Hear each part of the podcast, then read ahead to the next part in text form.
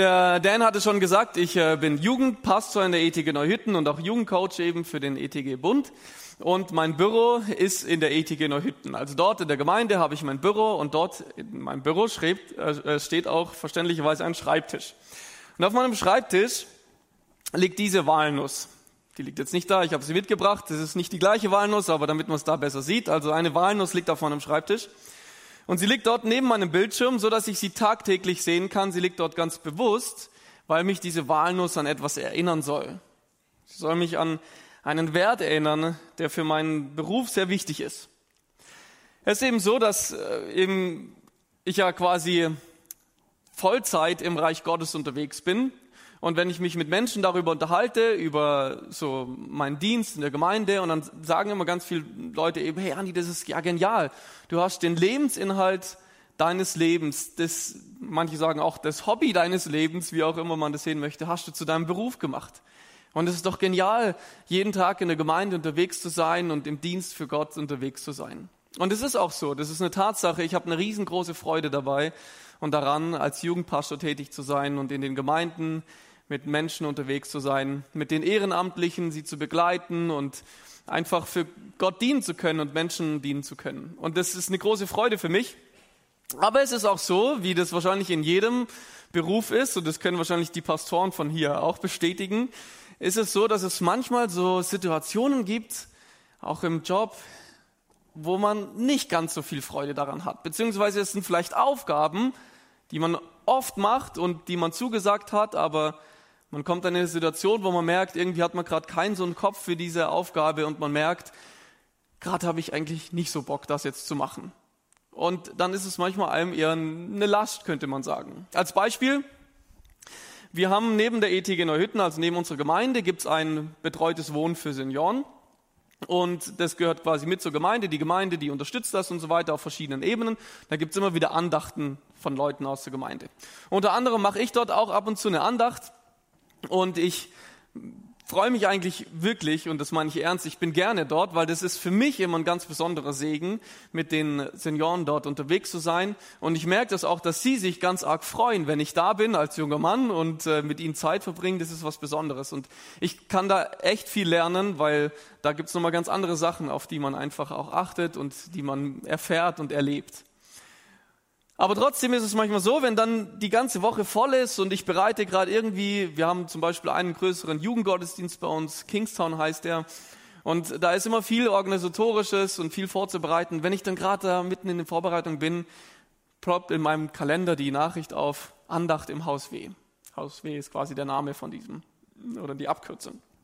Und dann sieht man das so und denkt sich, oh, ganz ehrlich, eigentlich passt es jetzt gerade nicht rein.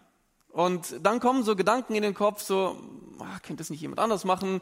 Es kann doch jemand von denen machen, die können doch vielleicht einfach die Bibel aufschlagen und sich darüber unterhalten oder wie auch immer. Und das sind dann so Gedanken, die einen dann irgendwie davon abhalten wollen, das zu machen. Oder man merkt gerade, das passt nicht rein oder man hat vielleicht nicht so viel Lust jetzt darauf.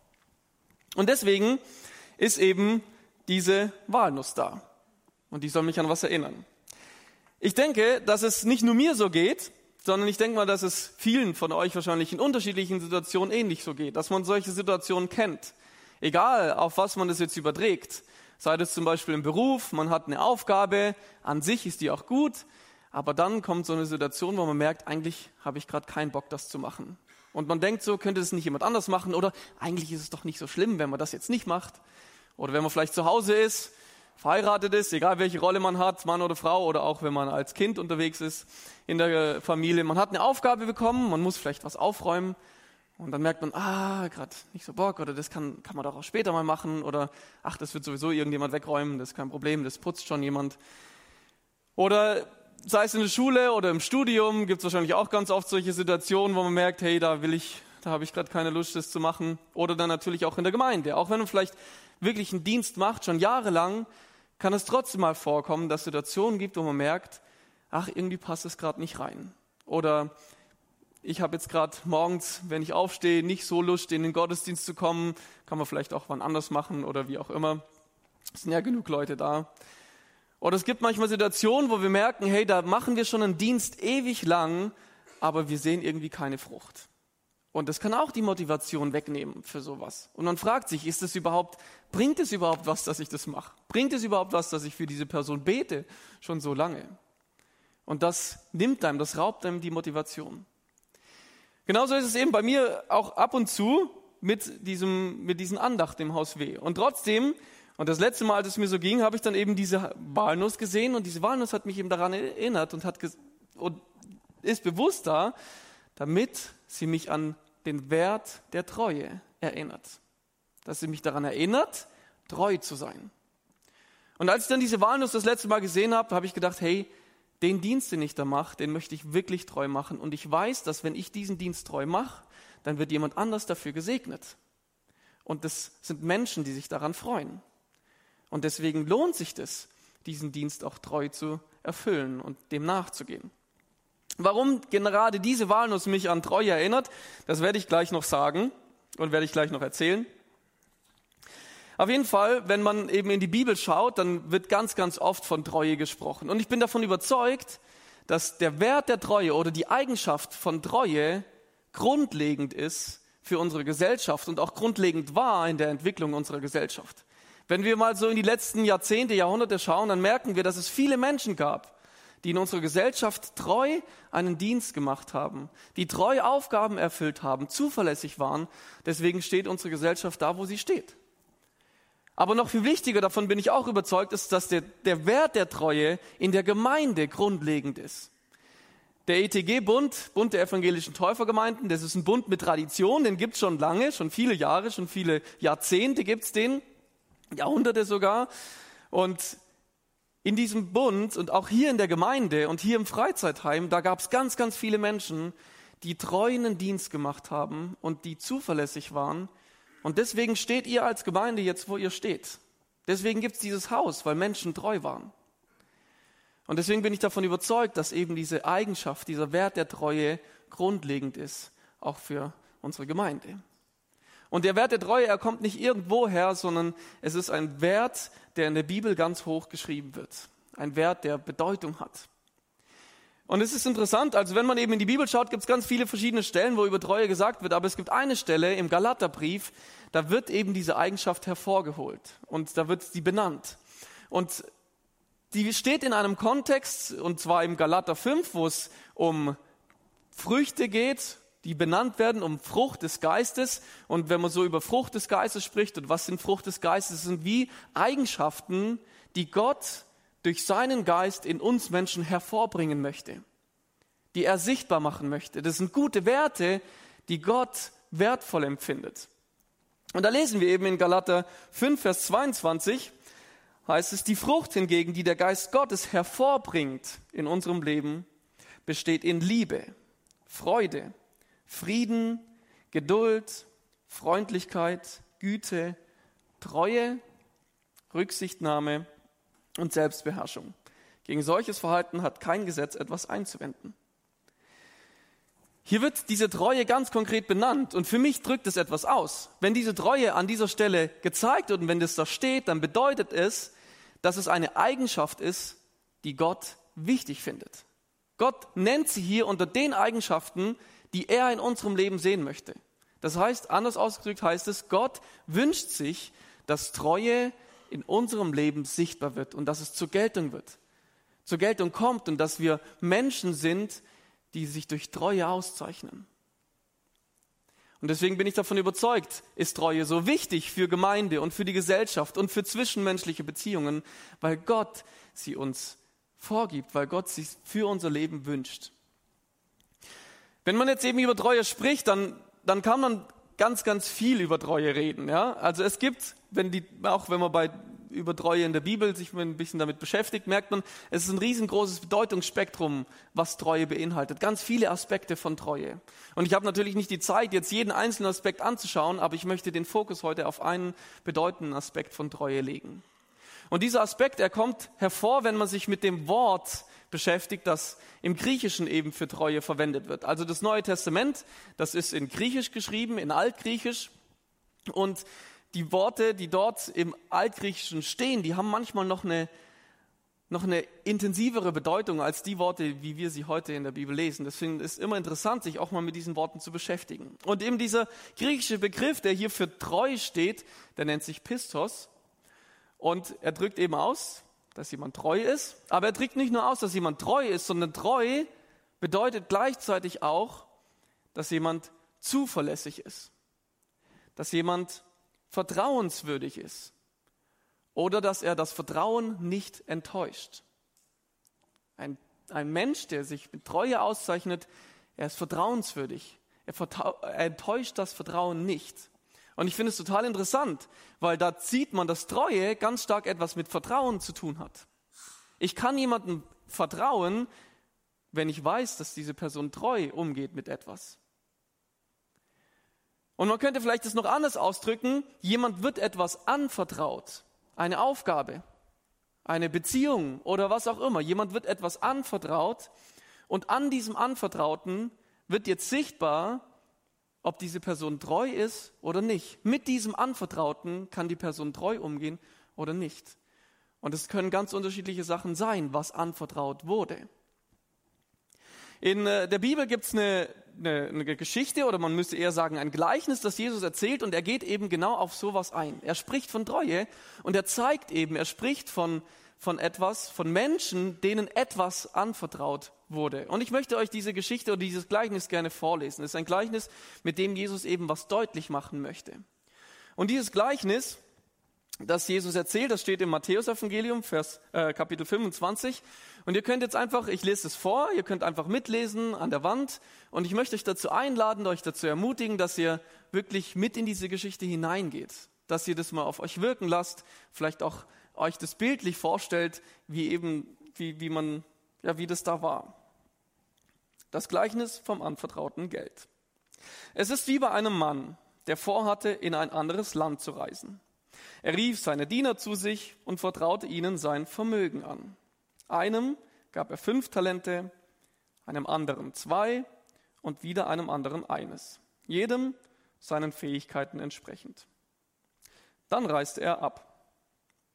Der Diener, der fünf Talente bekommen hatte, begann sofort mit dem Geld zu arbeiten und gewann fünf weitere dazu. Ebenso gewann der, der zwei Talente bekommen hatte, zwei weitere dazu. Der aber, der nur ein Talent bekommen hatte, grub ein Loch in die Erde und versteckte das Geld seines Herrn. Nach langer Zeit kehrte der Herr zurück und forderte seine Diener auf, mit ihm abzurechnen. Zuerst kam der, der fünf Talente erhalten hatte. Er brachte die anderen fünf Talente mit und sagte, Herr, fünf Talente hast du mir gegeben, diese fünf hier habe ich dazu gewonnen. Sehr gut, erwiderte der Herr. Du bist ein tüchtiger und treuer Diener. Du bist mit dem wenigen treu umgegangen, darum will ich dir viel anvertrauen. Komm herein zum Freudenfest deines Herrn.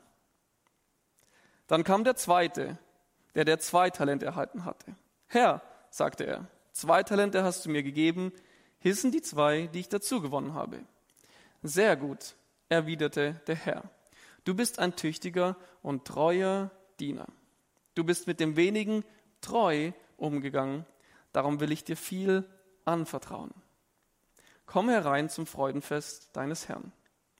Zuletzt kam auch der, der ein Talent bekommen hatte. Herr, sagte er, ich wusste, dass du ein harter Mann bist. Du erntest, wo du nicht gesät hast und sammelst ein, wo du nicht ausgestreut hast. Deshalb hatte ich Angst und vergrub dein Talent in der Erde. Hier hast du zurück, was dir gehört. Da gab ihm sein Herr zur Antwort, du böser und fauler Mensch, du hast also gewusst, dass ich ernte, wo ich nicht gesät habe, und einsammle, wo ich nicht ausgestreut habe. Da hättest du mein Geld doch wenigstens zur Bank bringen können, dann hätte ich es bei meiner Rückkehr mit Zinsen zurückbekommen. Es wird danach noch beschrieben, dass eben der dritte Knecht nicht ganz so gut behandelt wird wie der, die zwei anderen und dass er eben rausgeschmissen wird. Und wenn man sich eben mit, dieser, mit diesem Text beschäftigt, dann kann man sich schon die Frage stellen, okay, was, was genau bedeutet das? Auf was will Jesus mit diesem Gleichnis eigentlich raus? Er spricht hier von, von drei Knechten und jedem von ihnen wurde etwas anvertraut. Ihnen wurde etwas übergeben. Ganz konkret hier wird es dargestellt, es wurde ihnen ein Vermögen übergeben. Und man muss sich das eben so vorstellen, dass dieser Herr, von dem gesprochen wird, der hatte wahrscheinlich auch mit Handel zu tun, der war ein reicher Besitzer von wahrscheinlich ein Geschäftsmann und der war auch viel unterwegs. Das heißt, er ging auf Reisen, er ging wahrscheinlich zum Handeln weiter. Und es war ganz üblich damals, teilweise ist es auch heute noch so, war das eben üblich, dass jemand das Vermögen und das, was man hatte, einem, einem Vertreter gegeben hat. Jemanden, der da eine Verantwortung dafür bekommen hat. Man hat es ihm in die Hand gegeben. Und man hat es ihm ganz bewusst in die Hand gegeben, damit diese Person etwas mit diesem Geld macht. Also man hat nicht nur gesagt, okay, hier ist es, pass mal drauf auf, dass niemand das wegnimmt, sondern man hat das ihm gegeben, damit er anfängt, mit diesem Geld zu arbeiten. Das ist ganz automatisch, diese Aufgabe ist damit verknüpft. Deswegen setzt man einen Vertreter oder einen Verwalter ein, damit er das eben macht, wenn dann dieser Besitzer gerade nicht da ist. Das ist eine Aufgabe, das ist ein Gut, was ihnen anvertraut wurde. Und damit machen sie jetzt etwas. Und die zwei ersten, die erfüllen genau diese Aufgabe, die sie bekommen haben. Sie machen das und sie setzen das um, was sie bekommen haben. Und dann werden sie als treu bezeichnet. Ganz oft wird hier in, diesem, in dieser Antwort von dem Herrn wird gesagt, treu. Du treuer Diener, du bist treu umgegangen mit dem, was ich dir gegeben habe. Der dritte hingegen, er handelt ganz anders. Er handelt so, wie es nicht der Aufgabe entspricht. Er macht genau das Gegenteil von dem, was ihm anvertraut wurde. Er vergräbt es und sagt, okay, in der Zeit mache ich halt irgendwas anderes und wenn der Herr kommt, dann gebe ich es ihm wieder zurück. Und er wird hier als fauler oder als böser Knecht bezeichnet. Jetzt kommt was ganz, ganz Entscheidendes in dieser Geschichte oder eine entscheidende Information. Als ich mich mit dieser Geschichte beschäftigt habe, ist mir das bewusst geworden, weil es kam jemand auf mich zu und hat gesagt, Andi, wenn ich diese Geschichte lese, dann, dann macht die mir Druck. Weil ich habe das Gefühl oder ich möchte selber am Ende meines Lebens als treuer und tüchtiger Knecht bezeichnet werden. Ich möchte das genauso machen. Und die Person hat gesagt, das macht ihr Druck, dass sie deswegen viel machen muss, viel leisten muss, viel in der Gemeinde investieren muss und alles Mögliche dafür investieren muss. Und dann habe ich mich aufgrund dessen damit beschäftigt und ich habe gemerkt, und das ist was Entscheidendes, in dieser ganzen Geschichte, in diesem Gleichnis geht es nicht um die Leistung und es geht auch nicht um den Erfolg. Es geht nicht darum, wie viel gearbeitet wird und was am Ende dabei rauskommt. Es geht auch nicht um die Frucht, die da am Ende steht, sondern es geht um die Haltung. Es geht um die Eigenschaft, die einen Unterschied zwischen den zwei ersten Knechten und dem dritten Knecht macht. Es geht um die Eigenschaft der Treue. Warum bin ich mir da so sicher? In diesem Text, wenn man nämlich reinschaut, dann ist ganz interessant, was diesen zwei ersten geantwortet wird. Ich habe es hier nochmal unterstrichen auf der Folie. Da wird nämlich gesagt, es wird genau die gleiche Antwort gegeben, beiden Knechten, auch wenn sie unterschiedlich viel anvertraut bekommen haben und wenn am Ende unterschiedlich viel Ergebnis da war. Trotzdem wurde, wird ihnen genau das Gleiche gesagt und in dieser Antwort wird, hört man oder sieht man auch gar nichts von irgendeinem Erfolg oder es wird auch die Leistung nicht angesprochen, sondern es heißt, du bist ein tüchtiger und treuer Diener, du bist mit dem wenigen treu umgegangen, darum will ich dir viel anvertrauen. Komm herein zum Freudenfest deines Herrn. Und unten, das habe ich auch nochmal unterstrichen, ist genau die gleiche Antwort. Kein Wort unterscheidet sich. Obwohl im Prinzip die Aufgaben oder auch das Ergebnis, das sie hatten, anders war. Und das macht es für mich so deutlich, es geht hier nicht um die Leistung und es geht auch nicht um das, was am Ende dann auf dem Konto steht oder wie auch immer, sondern es geht um die Eigenschaft. Und beim dritten gibt es nämlich einen ganz großen Unterschied und das fand ich auch interessant, damit habe ich mich beschäftigt. Da heißt es nämlich, da hättest du mein Geld doch wenigstens zur Bank bringen können, dann hätte ich es bei meiner Rückkehr mit Zinsen zurückbekommen. Ich habe mich gefragt, warum steht diese Aussage da drin? Was meint diese Aussage?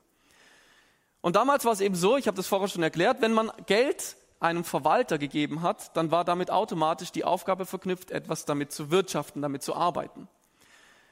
Und das, was dieser macht, dieser dritte Knecht, ist das Schlechteste, was er hätte machen können in dieser Zeit. Das Unlogischste, was er hätte machen können. Die Leser oder die Hörer damals, als sie das gehört haben, haben sich gefragt, hey, wie kommt denn der auf diese Idee, das zu machen? Weil das, das Kleinste wäre gewesen, wo noch ein bisschen Gewinn davon zurückgeblieben wäre oder wie auch immer, dass man es zur Bank bringt. Da hätte er genauso wenig Zeit investieren müssen, da hätte er genauso wenig Kraft investieren müssen. Es ist genau das gleiche, wie es in die Erde vergraben und dann danach wieder rausholen, auf die Bank bringen und wenn der kommt, wieder zurücknehmen. Und deswegen ist es unlogisch, was er macht. Und in dem, was er macht, zeigt sich nicht eine Angst, sondern es zeigt sich ein Desinteresse. Es zeigt sich das Desinteresse, dass es ihn gar nicht juckt, ob der Herr am Ende einen Gewinn hat oder nicht. Es ist ihm zu viel Arbeit, sich damit zu beschäftigen. Deswegen vergräbt er es. Und wenn er kommt, kann ich wieder ausbuddeln und ihm zurückgeben. Er hat keinen Bock, dieser Aufgabe nachzugehen. Das heißt, in seinem Herzen ist eine Haltung von Desinteresse. Und das führt zu einer Handlung. Und genauso ist es bei den anderen zwei Knechten. In ihrem Herzen ist die Haltung der Treue und das führt zu einer Handlung.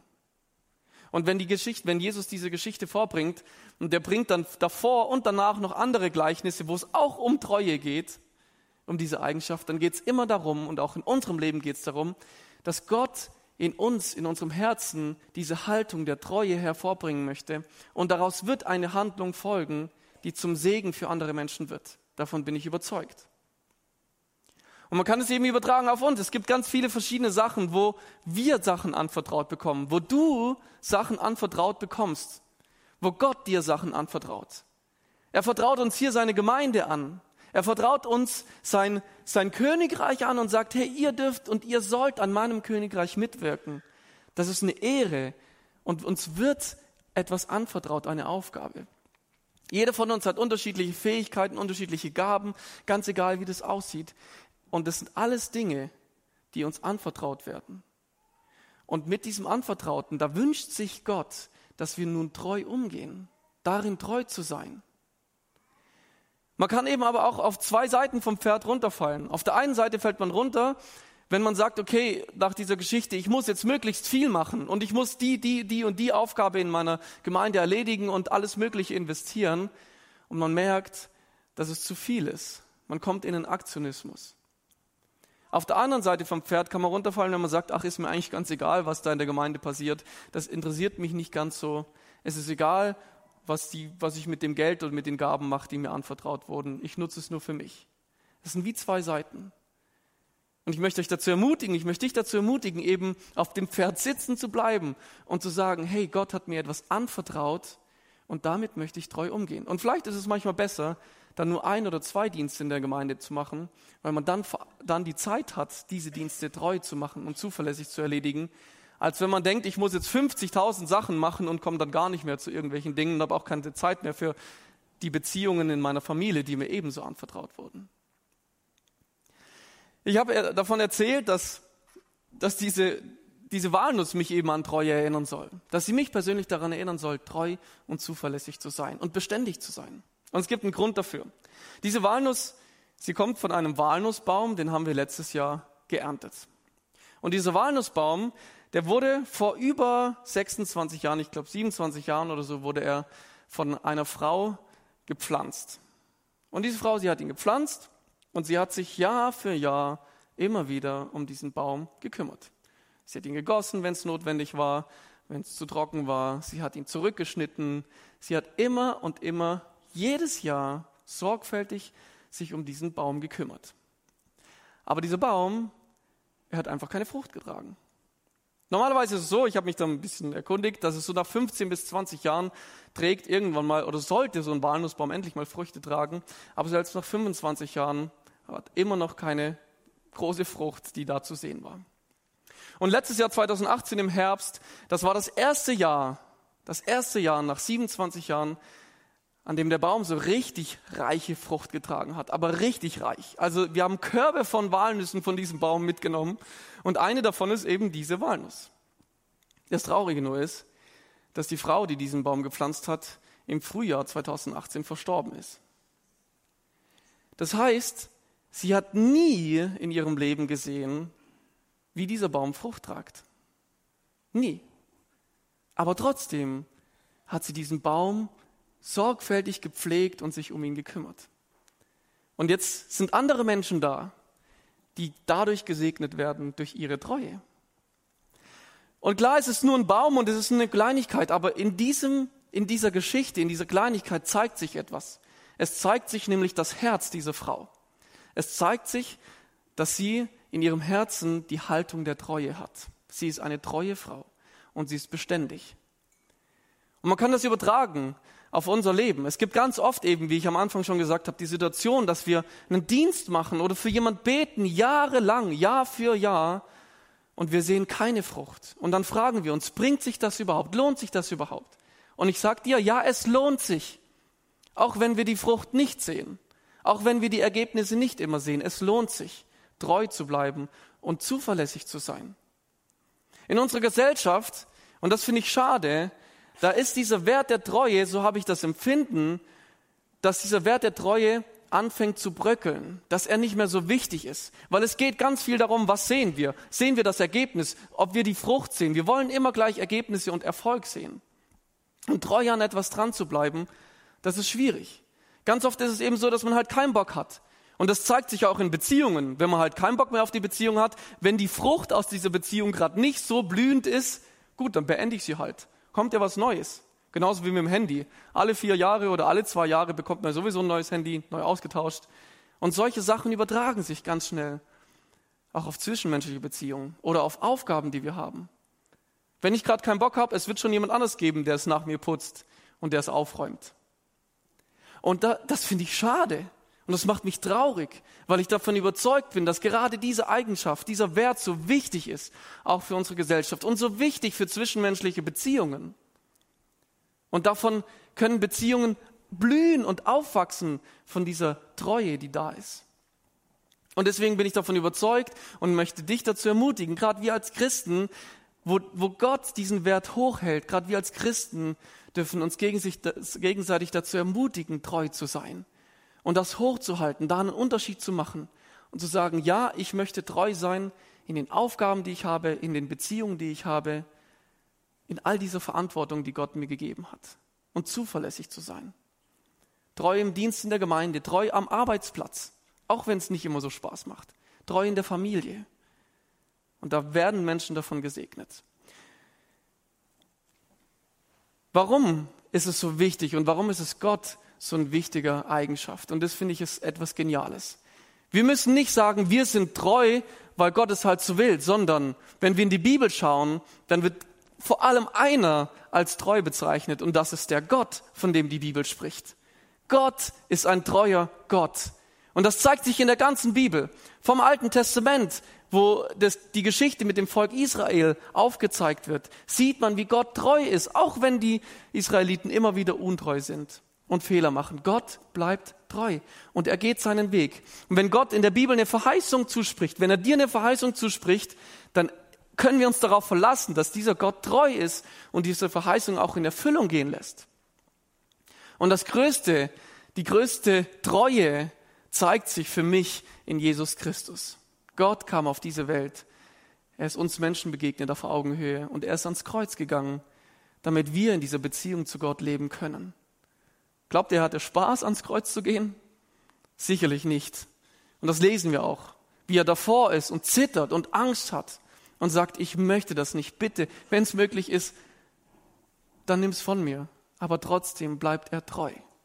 Und er geht treu den Weg. Und durch diese Treue, die Jesus am Kreuz gezeigt hat, hast du einen Segen. Deswegen bist du gesegnet in Übermaß. Und du kannst eine Beziehung zu diesem Gott leben weil jemand für dich treu war. Genau deswegen, weil wir einen treuen Gott haben, wollen wir treu sein. Und ich möchte dich ermutigen, strebe nach dem Wert der Treue in deinem Leben und halte daran fest. Strebe nach dem Wert der Treue in deinem Leben und halte daran fest. Und jetzt stell dir einfach mal vielleicht dein, deine Familie oder deinen Arbeitsplatz vor, wenn man diesen Wert der Treue lebt, was für ein Segen entsteht dann für die Menschen in deinem Umfeld, an deinem Arbeitsplatz. Wenn da alle zuverlässig und treu ihre Aufgabe nachgehen, was für ein Segen kann da entstehen, auch für die Atmosphäre. In der Familie, wenn man treu zu den Beziehungen steht, treu zu seinem Partner steht, treu zu seinen Kindern steht, was für ein Segen entsteht da. In der Gemeinde, wenn du treu deine Aufgabe hier machst, Auch wenn du vielleicht nicht immer die Frucht siehst. Was für ein Segen kann da entstehen? Davon bin ich überzeugt. Und genau deswegen möchte ich dich dazu ermutigen. Fang du an, in deinem Leben Treue zu leben und daran festzuhalten. Auf dem Arbeitsplatz fang du an. Nicht immer auf die anderen schauen, sondern fang selber an. Strebe nach dem Wert der Treue und halte daran fest. Denn viele Menschen werden durch deine Treue gesegnet werden. Ich möchte noch beten. Vater im Himmel, ich möchte dir danken, dass du ein treuer Gott bist. Herr, ich danke dir dafür, dass du den Weg gegangen bist ans Kreuz durch deinen Sohn. Und ich danke dir, dass sich diese Treue für uns so, so gelohnt hat und dass diese Treue für uns so wertvoll ist. Ich danke dir für den Segen, den wir durch deine Treue erleben. Und Herr, mein Wunsch ist es und mein Gebet ist es für diese Gemeinde hier, für jeden, der hier sitzt, jeden, der zuhört. Ich möchte darum beten, dass du in ihrem Leben den Wert der Treue entwickelst und dass sie, dass sie daran festhalten können, egal wo sie sind, Herr. Du siehst die Schwierigkeiten, auch die Herausforderungen. Ich bete darum, dass du ihnen hilfst, durch deinen Geist treu zu sein und daran festzuhalten. Herr, ich bete um deinen Segen, den brauchen wir, und um deinen Geist. Amen.